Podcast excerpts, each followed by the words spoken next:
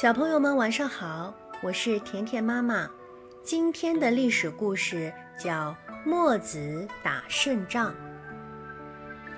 在楚惠王统治时期，有一个叫公输班的工匠，他制造了一座云梯献给楚惠王，并且告诉他，借助这座云梯可以打败宋国。楚惠王一想到一座座即将被攻下的城池，兴奋极了，重重地赏赐了公输班。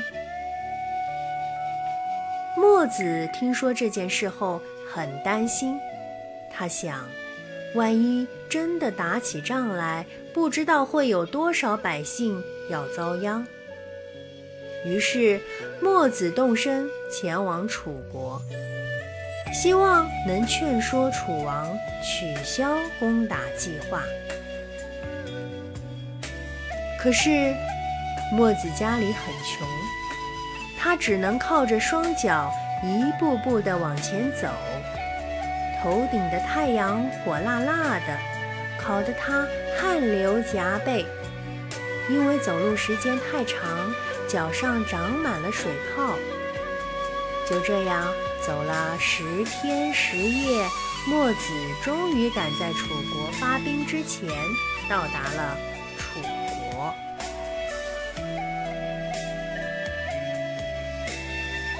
墨子很快被带到楚惠王的宫殿里，他恭敬地向楚惠王问好，然后和楚惠王聊起天来。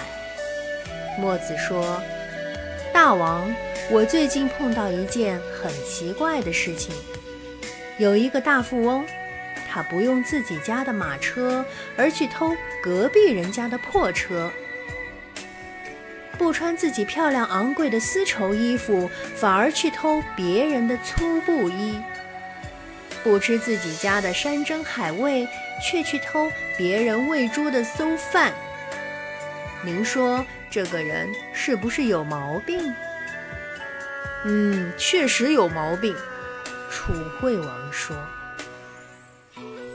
墨子又说：“现在楚国有五千里土地，而宋国只有小小五百里。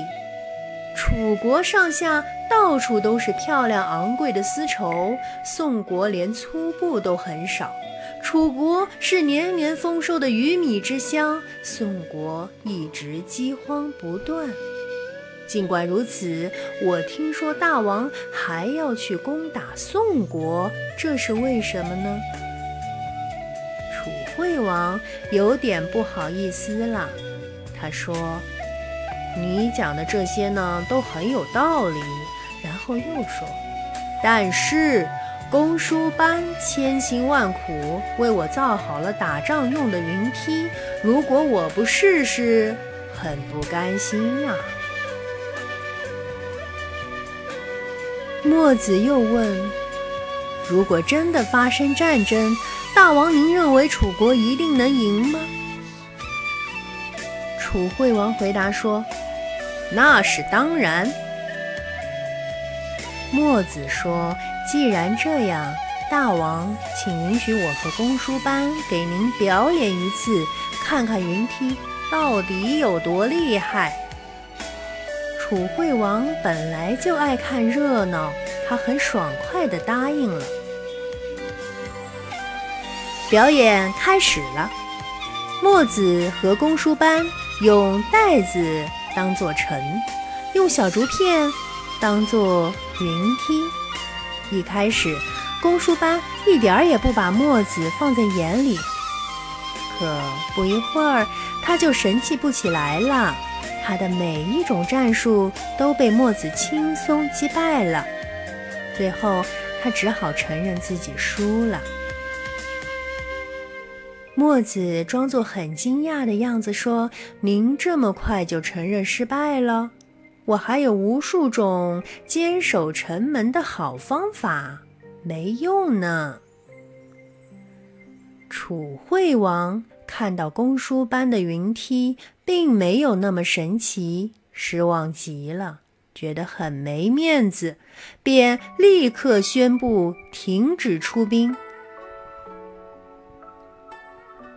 就这样，聪明的墨子凭着智慧和勇气，阻止了一场战争，也为宋国人换来了平静的生活。